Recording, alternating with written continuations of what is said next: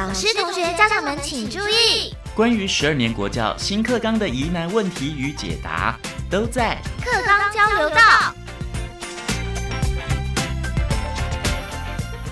大家好，我是白天。今天为大家邀请到的是新北市新店区北新国小的曾秀珠校长，校长好。听众朋友，大家好，校长。因为呢，一零八新课纲开始实施喽，国小的同学们多多少少会有七种的新著名的语言哦，特别是在你们学校哦。但是我们要来问问一个问题，那学生的学习压力会不会更大呢？新著名语文在十二年国教的课纲里头是一个新的学习的领域。其实，在我们原来的课程规划里面或课纲里面，它原来就有一个时间叫本土语言的时间，嗯，那它是每周一节，所以。其实新著名语文呢，就是放在本土语言的这个时间里面，同一个时间，同一节课哈。对。所以我们同一个时间里面就有闽南语、客家语、原住民语跟新著名语文可以同时选择。所以它在时间上其实也不是新的，也不是多的，它只是增加了另一种多种的选择而已。对。我们也知道说，其实呢，比方说白天并不是客家人，我是闽南人，我可以选客家语吗？是很棒的。其实多元化在台湾推广的非常的落实，也非常的普遍。所以呢，即便是不是客家人，或是不是闽南人，甚至呢非新著名的二代，你都可以在这个时间里面做一个选择。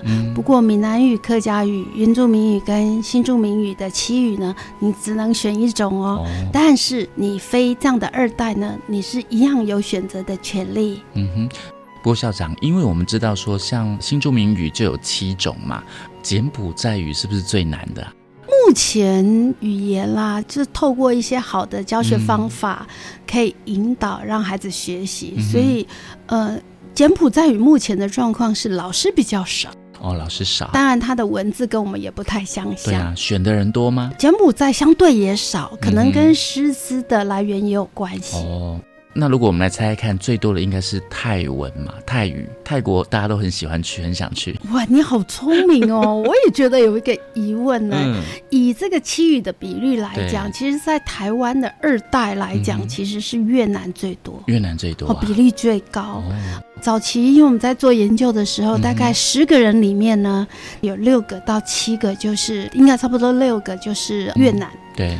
然后十个里面有两个是印尼，泰国的大概一。就是十个人里面有一个，对，那其他就是差不多零点五，其他的比率啦，哈，相对的像缅甸啦、柬埔寨啊、菲律宾、马来西亚，其实在之前呢，我是说新著名的这个比率来讲，所以越南还是最高的。哦，那现在开课的比率也是最高，就是开课的学校数，越南跟印尼也是普遍的比较高。所以新二代的选择就是越南语为第一就对了。对，但是我真的要讲，我也觉得这个我特别在北新哦。嗯，泰国选的人好多哟，所以你今天提到这个，我也觉得很有趣。是，所以真的是因为大家都喜欢去泰国玩嘛？还是说以后大家可能要把小孩子送到泰国去学语言？这个我也问过哈，我那时候就在想，我第一年就在推，其实我前几年就推，因为我们是十二年国教的前导学校。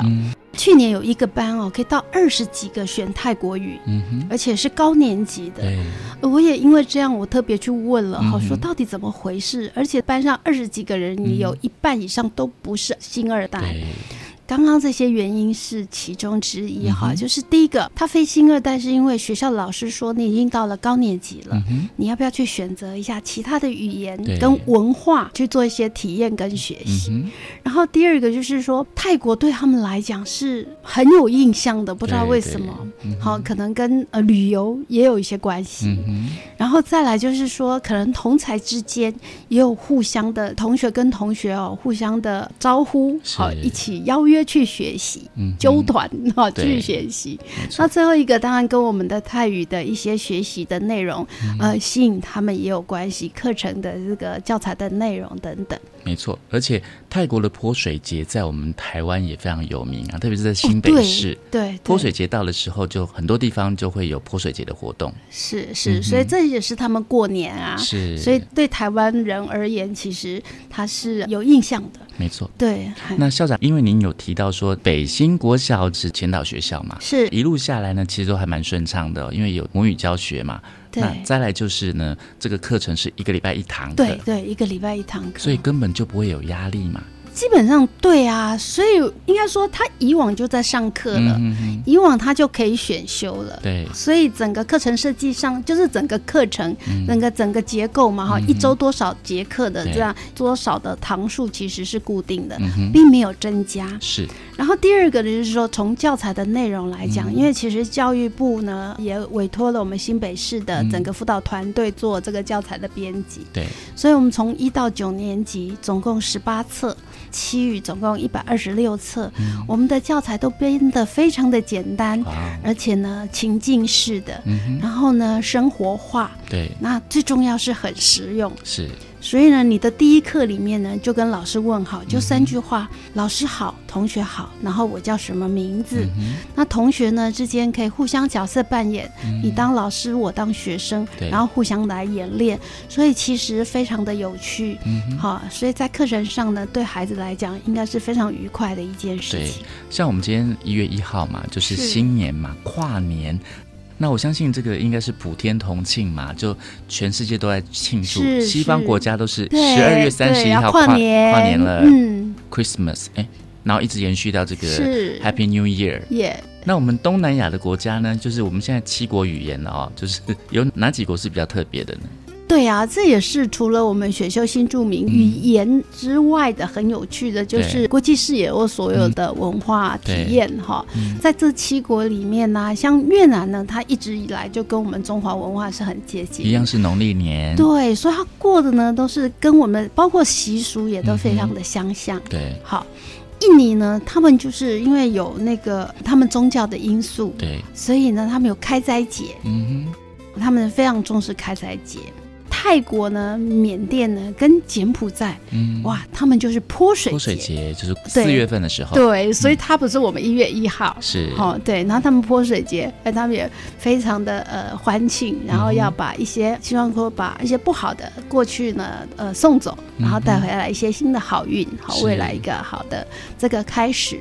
然后那个菲律宾它就会比较像我们的元旦，哈，就是呃，它其实它过的是类似圣诞节，Christmas，Christmas，对。对对。对，那马来西亚更有趣了。嗯哼，马来西亚因为它有华人，它有印度人，它新加坡人等等，它其实也是多元的种族，所以他们一个国家过好几个年。对。所以不同的这个族群啊，好种族啊，他们会过自己不同的年，是对，所以这也非常的有趣。所以，我们北新国小的这个校长呢，曾校长就告诉我们说，其实呢，虽然是必选修的课程，但是因为课程非常的有趣，所以根本不会有压力。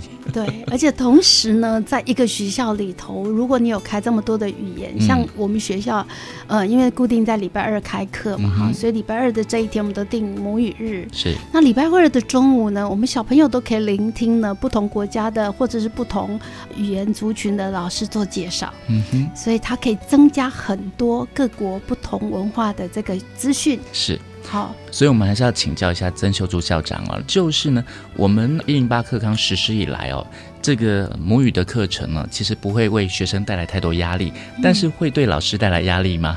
哦，也不会啊，因为像我们也都把它当学习啊，就是刚刚讲的说，每个礼拜二的中午，我们就可以去聆听啊这样的不同文化的介绍，而且更有趣的哦。如果你班上的孩子啊，如果有选做选修新著名语文呐，因为其实它除了语言以外，文化体验呢，其实也被呃非常的重视，所以常常老师有一些什么样的课程呢，他都会跟他讲说，回到教室里呀，跟你的老师啊，跟你的同学分享。对我还记得。啊，他们有一次那么来西亚做那个甜点吧，嗯，然后回去啊就跟老师分享，老师都好开心哦，老师也接受到他们上课的喜悦，发现有一些呃家庭经济背景蛮高的，而且非新住民的这个家庭哦，他其实是鼓励孩子来做选修的，嗯哼，孩子从小在语言的这个熏陶之下，对，也许他未来可能会发现他对这个语言有其他的兴趣产生。国小多了七种新著名语言，学生学习压力更大吗？没有，就是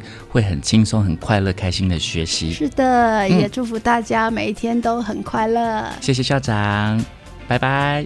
我是白天课纲交流到，下次再见喽。